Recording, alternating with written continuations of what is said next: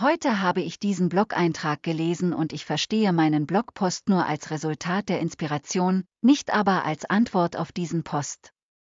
Mir ist diese Pascal-Wette schon mehrmals begegnet.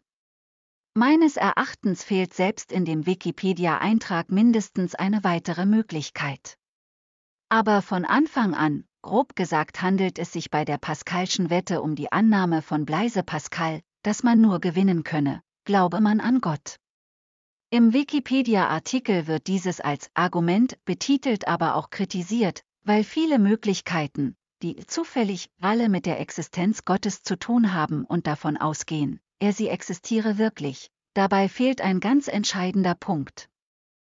Gott gibt es nicht, Punkt 2, aber, und das fehlt, dennoch erhalte ich eine Belohnung, es ist mein Leben, es ist die Möglichkeit eben jenem Leben Sinn zu geben, Erfüllung zu finden, Abenteuer zu erleben, es ist außerdem der befreiende Moment vom Glauben, damit auch vor Angst, nichts anderes ist Religion, TU dies nicht, TU das nicht, sonst Hölle, Strafe, Tod, Verdammnis.